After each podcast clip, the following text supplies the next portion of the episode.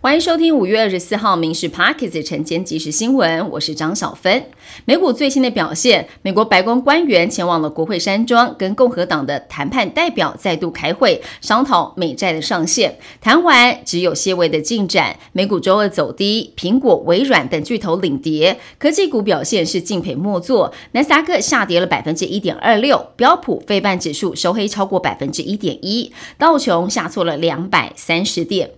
美国众议院外委会主席投书国会山庄报，认为世界卫生组织纵容中国把台湾排除在外是严重的错误。他表示，此事凸显了北京在联合国体系拥有庞大的影响力，美国应该要采取更多作为加以抵制。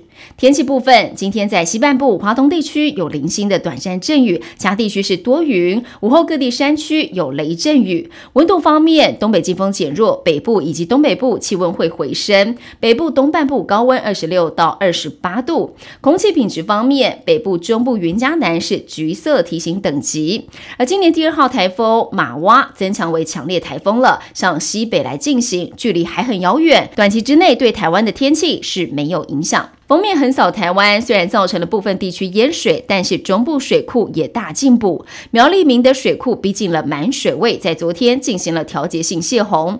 石门水库预估也可以稳定供水到六月底。水利署表示，这波封面降雨以桃竹以及台中受益是最大的，南部还要等下一波封面的降雨。截至昨天傍晚，台南的增文以及乌山头水库总共进账了一百一十万吨，对解渴只有一点点的帮助。国光客运加入了涨价行列，国光客运三十条路线六月五号起要调涨。今年以来已经有九家客运业者调涨了票价。交通部是表示说，现在三十条中长途客运将在今年六月五号起调涨一元到二十五元，涨幅最高百分之十。国光客运调涨了票价，也取消了来回票、回数票，要搭车来回的民众没有办法享受来回票大约四十元的优惠了。还有买二十送六张。的优惠也不再出现。国内持续发生了来自境外 IP 的假炸弹恐吓案，近两年是以两百多件。警方研判是人在境外的中国籍学生张海川所为，而中国公安已经找到他，但他矢口否认。我国官方研判，中国不会把人给遣送回台，不排除是中国背后主导唆使的。学者表示，如果这是国家做的，就是准战争行为。